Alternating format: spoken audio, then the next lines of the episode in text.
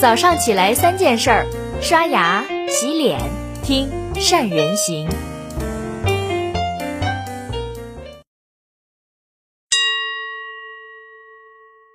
Hello，大家好，我是主播于红月。八月四号，胡润发布二零二零全球独角兽榜，统计了全球成立于两千年之后价值十亿美元以上的非上市公司。蚂蚁集团以一万亿估值蝉联第一。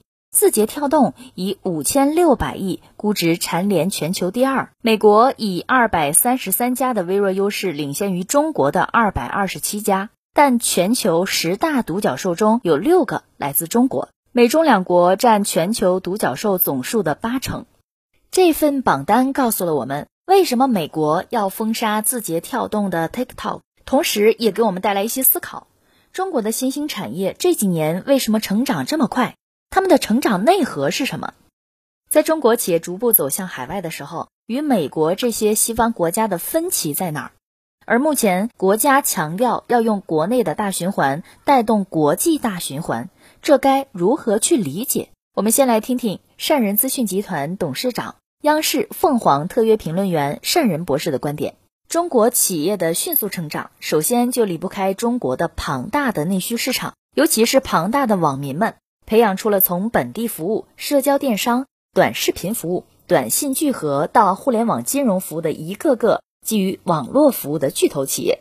所以因地制宜，肥沃的土壤才能生长出参天大树。这些全球独角兽巨头几乎毫无例外都跟互联网有关。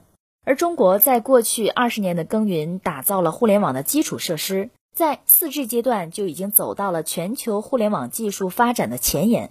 庞大的网民群体、良好的通讯环境、成熟的应用技术，都给中国的独角兽企业提供了发展动能，并且在通过中国内部市场的消化和竞争，不断的打磨产品之后，就有能力用相对成熟的产品来给全球赋能。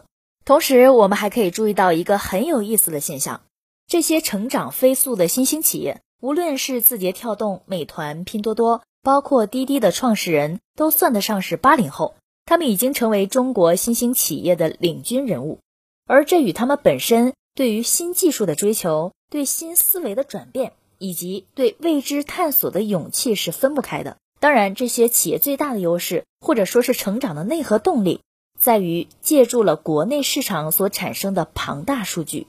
任何一件事儿乘以十四亿，就是一个非常困难的事儿，但同样。任何一件事儿除以十四亿，就是一件非常简单的事儿。在经历了服务庞大体量用户后的中国企业，在大数据运用、优化算法和精准决策上，特别是度与用户的深度洞察方面，形成了无可比拟的优势。未来的领先服务和数据量以及算法的优化息息相关。当然，中国企业在出海的时候，经常面临着分歧和打压。其实最大的问题不在服务，也不在技术上。而是意识形态的差别。中国传统美德中感知他人、理解他人需求的文化，和西方以自由和自我意识文化，在产品设计和体验上有着严重的冲突。那么最后该如何去理解“用国内的大循环带动国际大循环”这句话呢？在这次疫情之后，中国企业，包括传统的制造业、服务业和农业的深加工企业，一定要搭上互联网快车，特别是数字化的机会。用国内大市场的大循环机会去进行数字化产品打磨，同时美国只占全球市场的五分之一，不能因为美国打压我们就放弃全球市场。在南亚、东亚、中亚、欧洲、南美洲还有大片的市场空缺，一定要避免过去的单一的地区市场，特别是只专注于美国市场的企业一定要注意。全球的电子商务已经很发达了，我们要去借助各地的交易平台，包括 C 端和 B 端的平台，搭建通往全球市场的通路。那么，资深投资人善人行专栏作者宋子老师是怎么认为的呢？其实，我认为很多企业比较难理解的是最后一个问题：内循环和外循环。我跟大家详细的讲讲这个双循环的诞生和意义。首先，推动内循环和刺激双循环的两大成因。第一个原因是，二零零一年中国加入了 WTO，加入了世界经济市场。其实我们最开始是先进入了外循环，八年时间内出口增长九点一七倍，十年时间，社会零售总额增长三点五三倍，GDP 增加了三点一倍。但不是只有好处，也有经济危机的风险。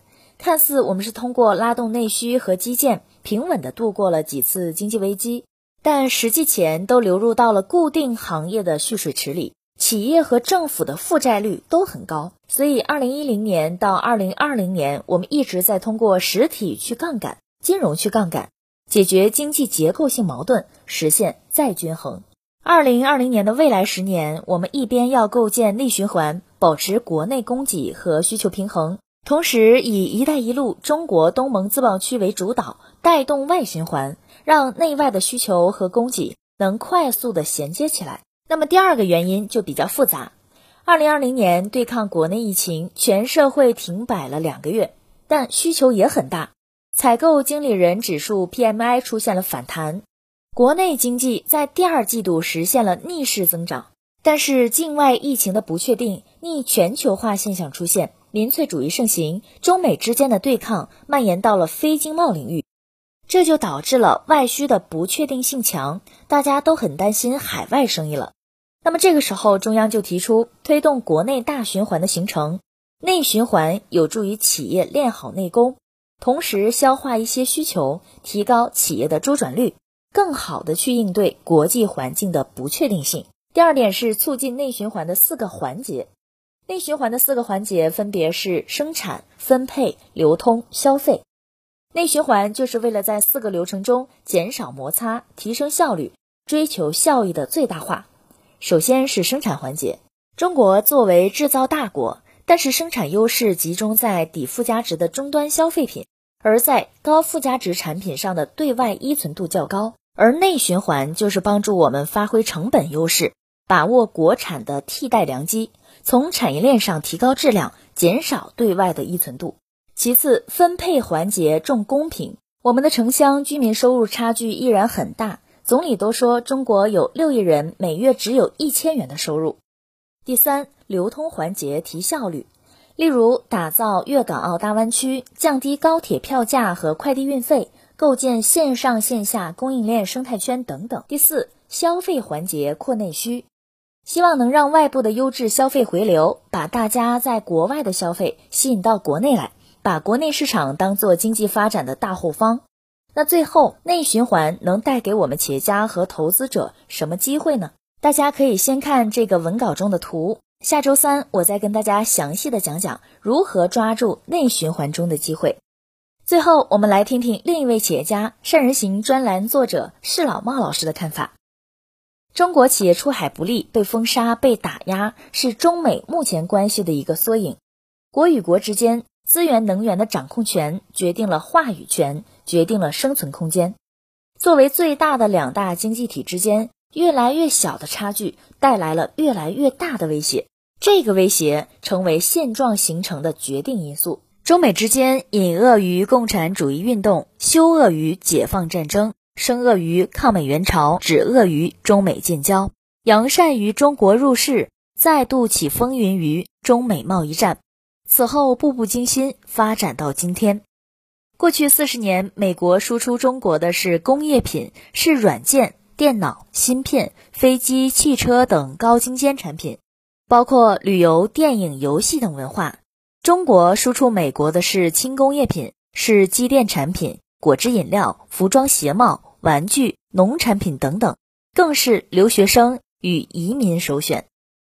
九幺幺之后的二十年，中国的发展让许多领域发生了反转。华为和 TikTok 的出现，挑战了美国的发展战略。把未来竞争扼杀在摇篮里，是在某种事情发生或者某种势力发展起来之前，就要将其消灭掉。如今正是美国遏制中国、阻挡中国崛起最后的战略时间窗口，一切在意料之中，没什么大惊小怪。毕竟竞争是战争的缩影，战争是竞争的扩大化表现。内循环的结果必然是内部竞争，个体致富。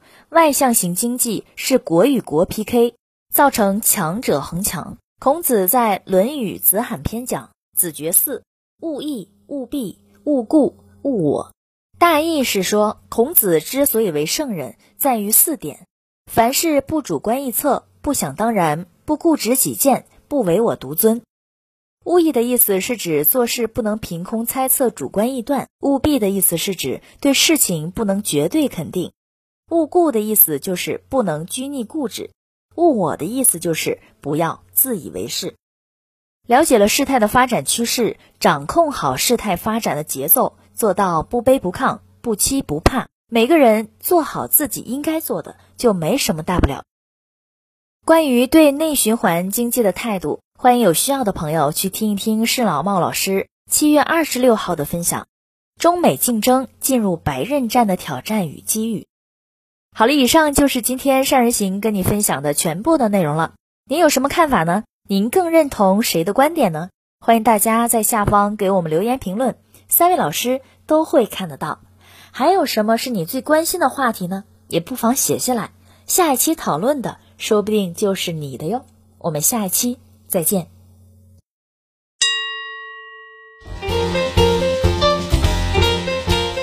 关注善人行微信公众号，每天早上六点三十分，咱们不听不散。